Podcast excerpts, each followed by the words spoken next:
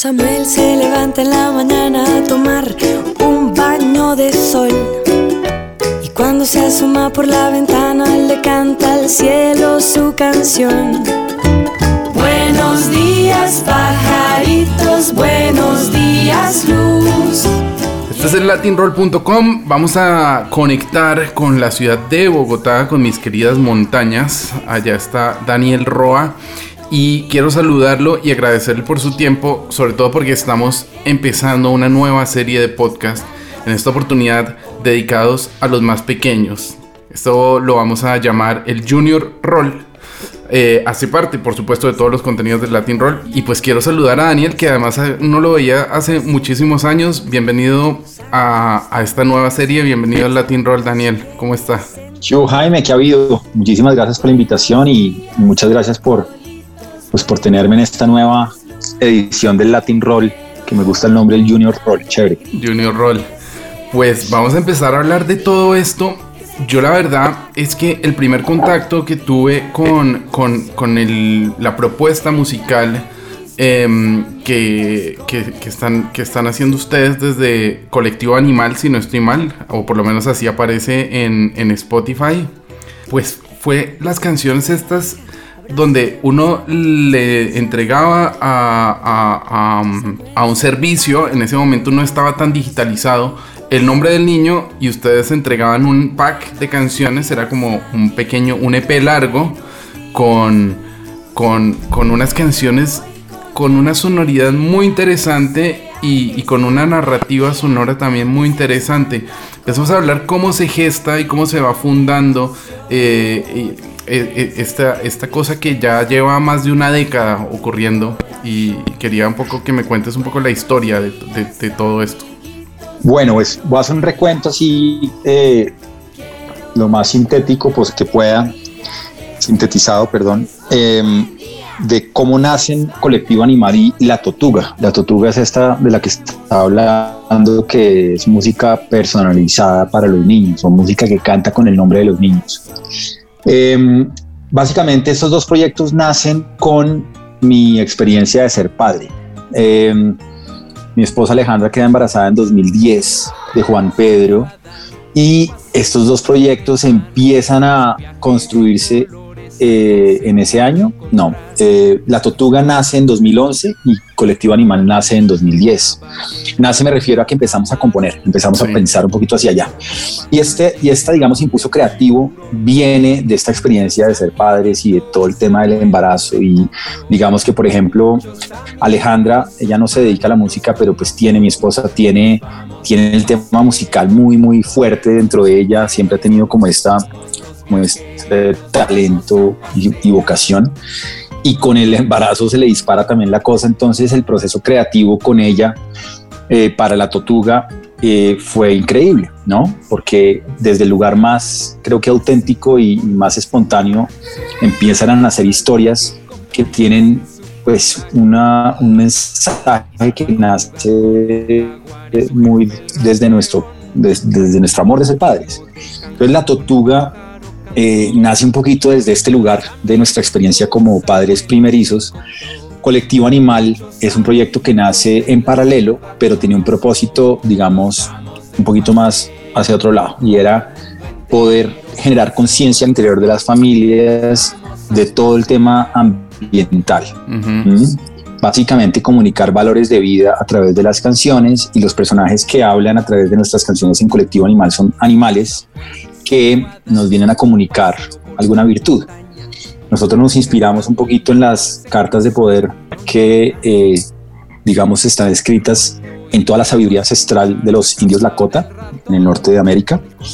Y con base en eso, pues se inspira mucho de nuestro contenido de colectivo animal. Y estos dos proyectos tienen elementos en común. ¿Qué tienen en común? La eh, claridad de que queríamos crear música que fuera un espacio de integración entre padres e hijos y no un espacio para espantar a los padres y sentar a los niños. Que eso pasa mucho. Muy interesante. Que a veces la música para niños como que el paradigma es que los papás no pueden estar presentes porque es aburrida o porque está mal hecha o por muchas razones. Entonces aquí la premisa también, siendo yo, yo vengo, yo soy productor y músico de la Javeriana y pues eh, antes de, meterme en esto pasé por muchas eh, industrias, digamos, de la música y yo creo que hay un elemento fundamental acá es hacer buena música, ¿no? Ahí estoy oyendo a su chino. tengo a... Mira, te lo voy a presentar. ¿Sabes quién es él? Hola. Jaguar, ven a jugar. El colibrí. Jaguar, ven a jugar. Ven, Jaguar, ven ah, Qué bien. ¿Recuerdas esas canciones? Ay. Samuel está feliz. Entonces, una pregunta que tengo, ya, que vino Samuel, eh, ¿cómo hacen para que métricamente, porque por ejemplo Samuel cuadra muy bien con la métrica de, de para encajar el nombre del niño, hay nombres que, que fonéticamente son mucho más largos, ¿no? O sea, un nombre, un nombre con más sílabas, de pronto encajarlo en, en la base musical, yo creo que se han encontrado con, con, con muchas cosas eh, relacionadas con eso, pero me imagino que le han dado solución. Y eso también va relacionado con otra cosa que me interesa mucho de lo que decías antes, de cómo eh, hacer que los niños y padres con, pues, confluyan en la música y la compartan y no espantar a los padres y sentar a los niños. ¿Cómo se hace para no ser cursi, para contar historias realmente que al niño le interesen, pero que el padre no se sienta como como comprometido con un ruido, ¿no? Como que realmente que, que, la historia realmente también el padre la disfrute. ¿Cómo, cómo, cómo, cómo, fue ese reto, asumir ese reto y realmente darse cuenta que eran capaces de, entrar a, a, contar una historia como que un niño se despierta por la mañana y entra un rayo de sol por su ventana, cosas muy cotidianas, pero de una manera como de hacer de lo sencillo algo bonito. No sé si me explico. ¿Cómo, cómo fue esa? Sí, ¿Cómo a ver. eso?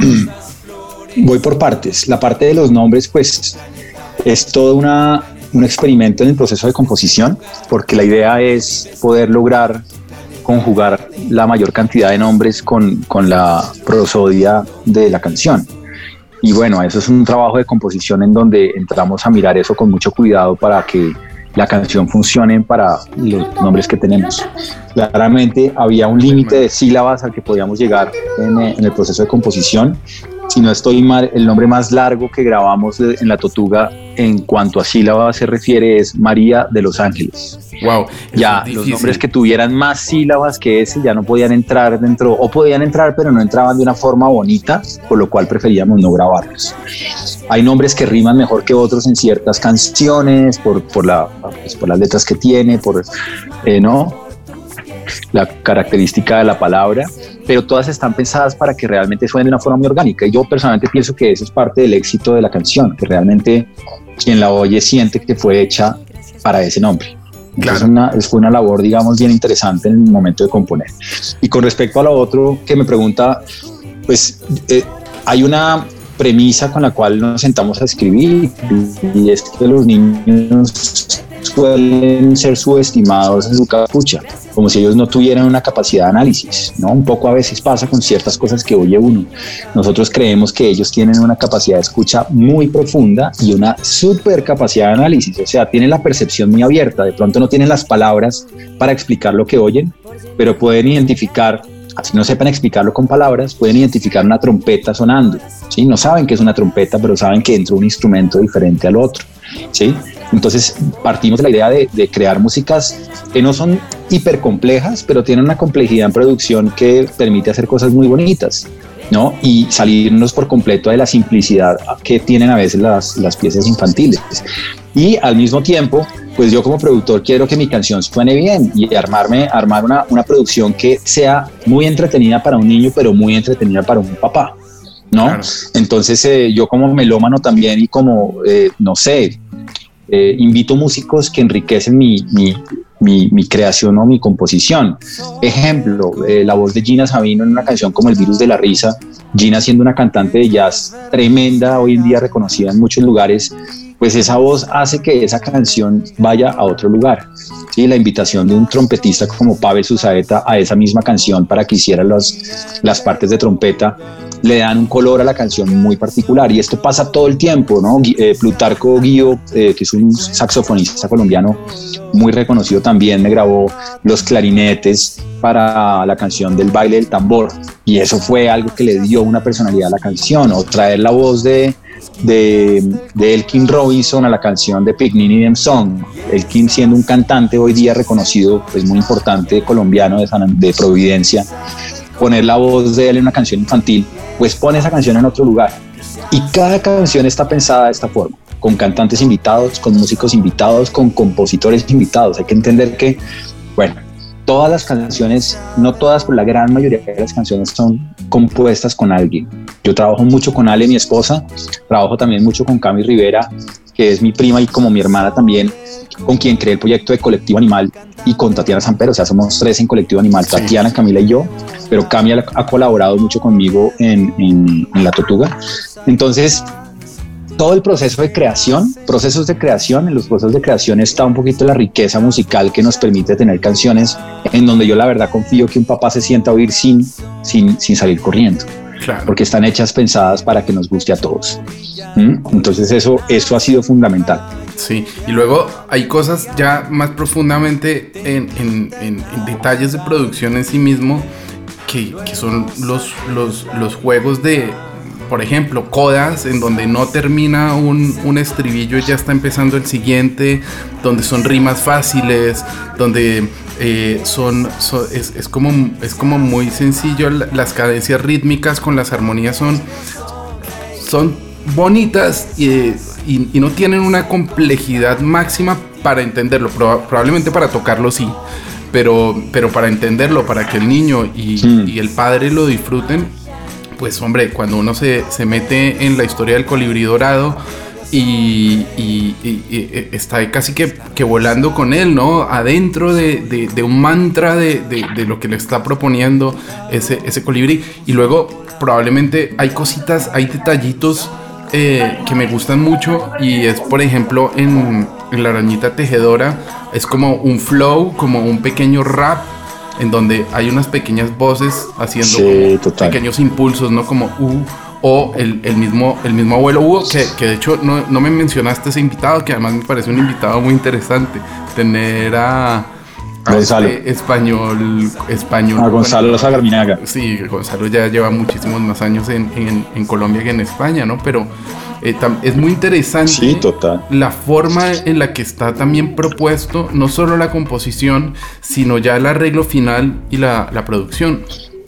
Total. Ahí, por ejemplo, tocas un tema clave y es que yo hablo de pronto de las voces reconocidas, pero dentro de mi, digamos, receta de, producción y de arreglos es indispensable trabajar en la gran mayoría de los casos con voces de niños.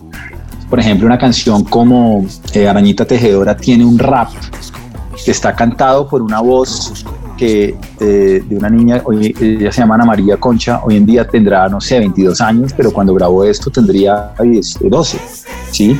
Y es un rap de una niña pequeña y eso pasa todo el tiempo. Por ejemplo, en el abuelo Hugo, no sé si es, no es tan perceptible, pero hay, un, hay una respuesta a, Gonzalo Zagarbinaga, que es el búho en la canción de un niño eh, pequeño que hace una, que hace una, una pequeño, como una pequeña respuesta a la voz de Gonzalo. Sí. Y así, con cada canción hay elementos que hacen que esto se aterrice al género infantil. ¿sí? Entonces es una combinación de elementos para poder llegar allá, pero siempre teniendo en cuenta que la canción, uno, tiene que tener la capacidad de encantar a un padre o a una madre, y dos, tiene que tener la historia simple y sencilla para que un niño se enamore de ella. Entonces es, jugar un poquito con esos elementos para que suceda. El equipo de, colectivo es un equipo que lleva escribiendo mucho tiempo, colectivo animal, Tatiana, Camila y yo, y hemos, la verdad es que hemos logrado una sincronía en el proceso creativo que ha sido, pues que se manifiesta en las canciones. No sé si conoces el, segundo disco del Bosque Encantado. Sí, y tengo una pregunta, una pregunta relacionada con eso. El Bosque Encantado 1 es un libro disco en donde las canciones hacen casi que son el pilar fundamental y a partir de ahí, o por lo menos es el acercamiento mío como padre fue así, yo le puse primero las canciones a Samuel, después fuimos leyendo el libro y empezó a relacionar los libros, con, los cuentos con y las historias con, con las canciones. Eh, no sé qué es primero, si el libro, si se plantea la historia respecto a estos, eh, justamente a la investigación y el research que hacen con, con los valores de los antepasados o, toda la parte indígena, o si primero se estructuran las canciones, se piensan los personajes y luego se escribe la, la historia. Y esto se enlaza con la segunda parte y es que creo que el segundo disco es solo un disco, no tiene libro, ¿o sí? No, no tiene libro aún. Vamos a ver si más adelante. Eh, a ver, el, el punto de, de, arranque de Colectivo Animal fue hacer canciones, ¿vale?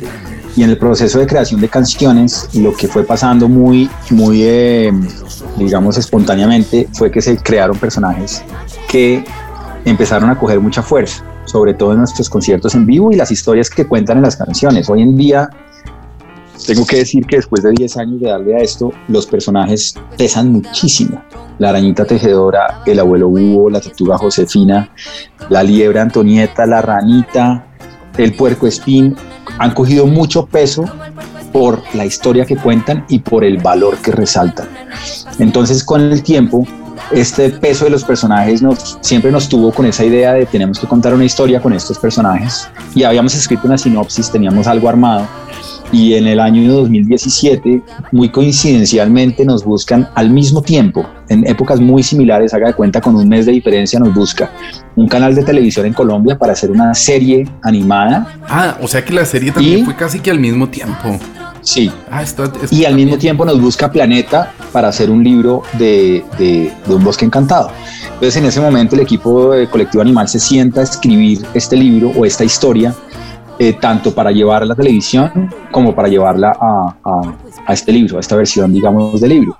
Y salen relativamente al mismo tiempo. Claramente la producción de la serie fue un poco más larga, más compleja. El libro, no, mentira, los dos tuvieron su complejidad y salen, eh, a ver, en eh, diciembre de ese año sale la serie y en abril del año siguiente sale el libro. Eso fue más o menos los tiempos de eso. ¿Vale?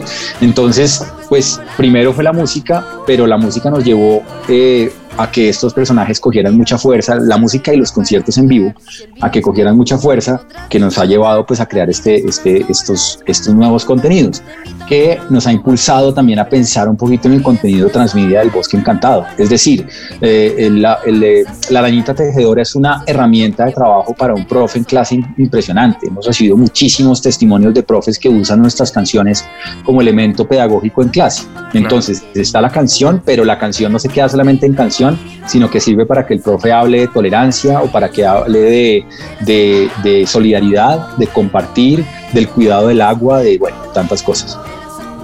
Claro, eso también me parece muy importante porque cada personaje es un dinamizador de, unos valores y, y de múltiples historias.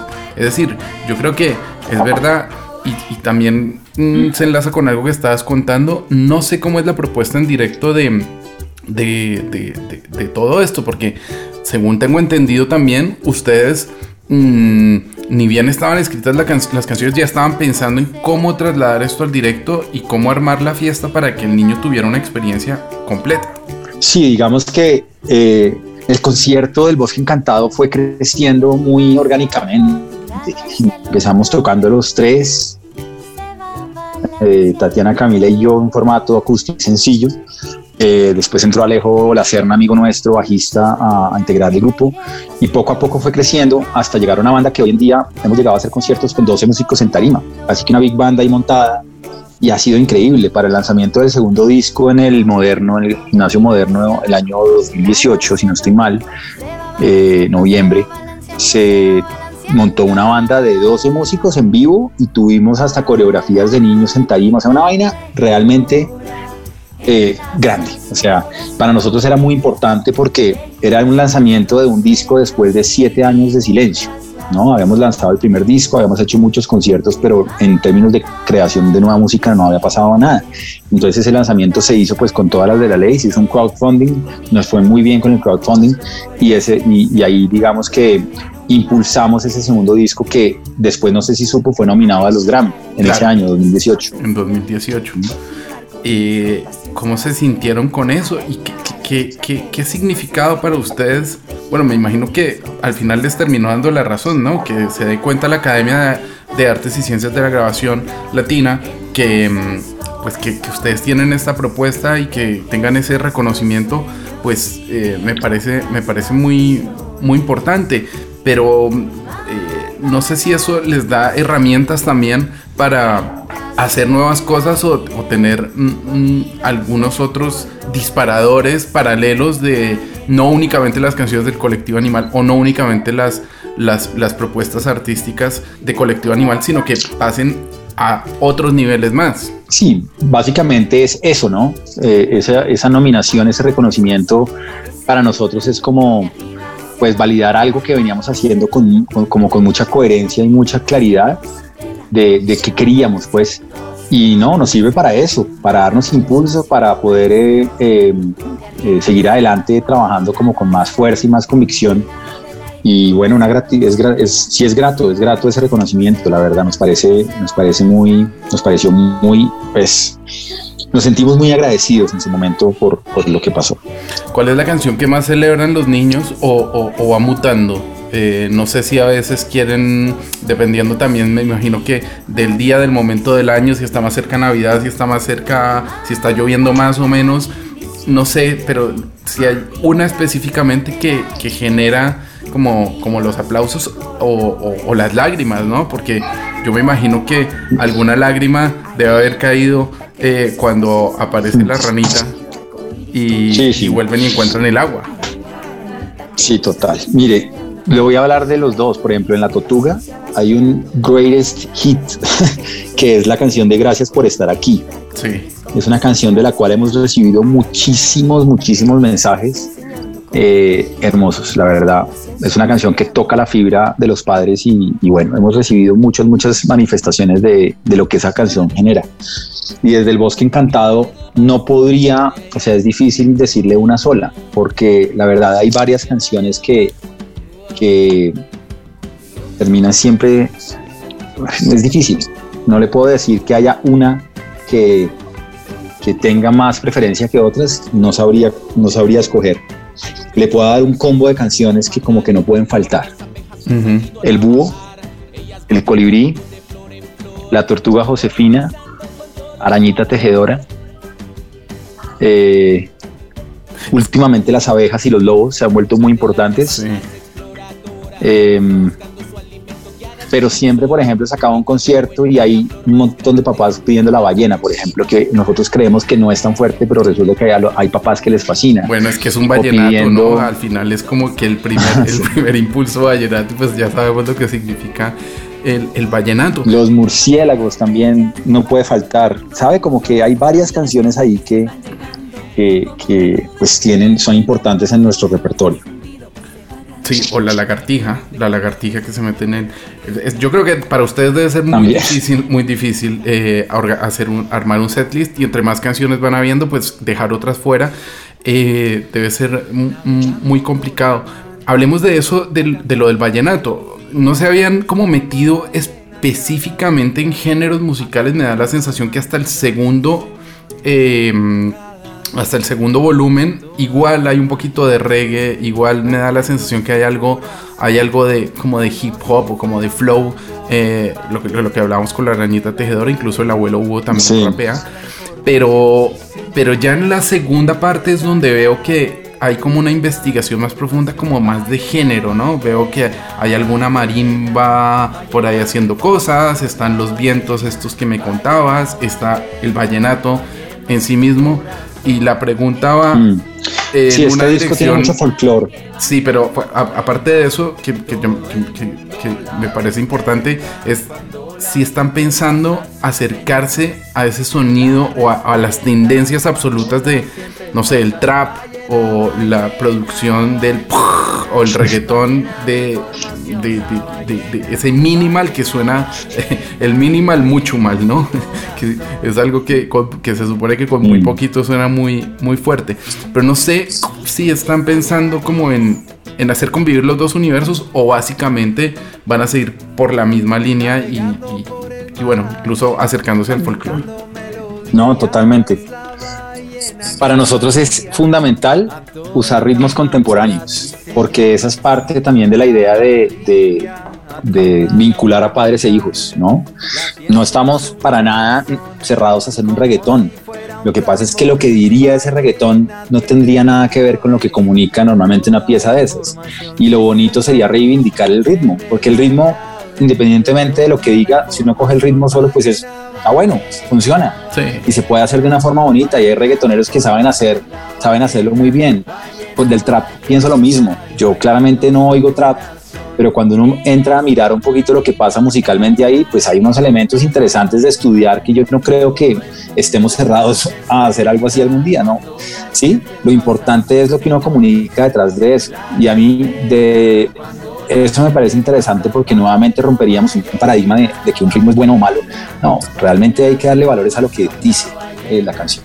Claro, eso me parece fundamental y, y me parece que es muy importante dentro, de la, dentro de la estructura de la narrativa y lo que están proponiendo tanto con los personajes como con las historias que se cantan y los instrumentos y la parte musical que aparece.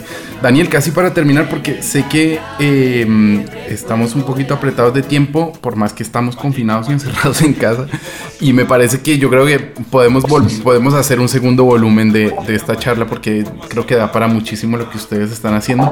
Hay una canción, me, me acaba, me, me, lo dijo Spotify hoy mismo, no sé si será coincidencia o qué, pero hay un single nuevo que, apareció hace muy poquitos días. Hablemos de ese nuevo single.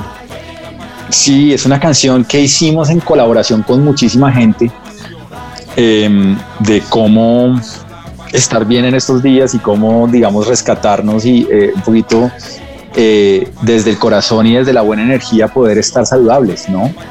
Una canción bien bonita, nosotros la cantábamos mucho, no es nuestra, no es del Bosque Encantado, la cantábamos mucho en, en, eh, cuando nos invitaban a veces a cantar en hospitales y en lugares donde había niños enfermitos, cantábamos mucho esta, esta ronda que se canta mucho en los, en los festivales Rainbow alrededor del mundo. Y la adaptamos a español y esta cuarentena pues con todo esto decidimos, decidimos eh, eh, grabarla, producirla, con colaboración de muchísima gente. Daniel Roa, un placer para mí hablar contigo, saludarte, deseándote lo mejor y espero que, sigamos eh, en contacto porque la verdad, así como la paternidad ha cambiado mi vida, esta forma y esta este acercamiento de, la música, que también ha sido fundamental en mi vida, mm, me ha, me ha, abierto los ojos y, me ha, acompañado. Yo diría que tanto ustedes como te voy a recomendar un grupo de Barcelona que se llaman The Pinkertons, que tienen cuatro libros y discos que se llaman Rolf y Flor, que es la historia de dos niños que se conocen. Chéverísimo. Eh, Gracias. Eh, te lo recomiendo, de verdad. Yo creo que estas dos propuestas musicales probablemente son de, de lo más interesante que se está haciendo en contenidos infantiles. Así que muchas gracias por estar en este primer episodio del Junior Roll y presentarle a los oyentes, grandes y pequeños, eh, qué canción será que presentamos. Presentemos la que Bueno, no, los quiero. Del volumen 1, del volumen 2 o el nuevo, o el, o el single, o el, o el todo está bien, la que quieras. Me parece chévere, todo está bien. Les quiero presentar una canción que hicimos en colaboración con muchos amigos músicos nos fueron mandando sus, sus partecitas para poder crearla con los videos de muchas familias cantando la canción desde casa, eh, para que porfa la pongan en casa y bailen al ritmo de Todo está bien. Un abrazo desde Bogotá. Latinroll.com Cada celulita de mi cuerpo está alegre, cada celulita de mi cuerpo está bien. Cada celulita de mi cuerpo está alegre, cada celulita de mi cuerpo está bien. Yo estoy bien, todo está bien, cada celulita de mi cuerpo está bien.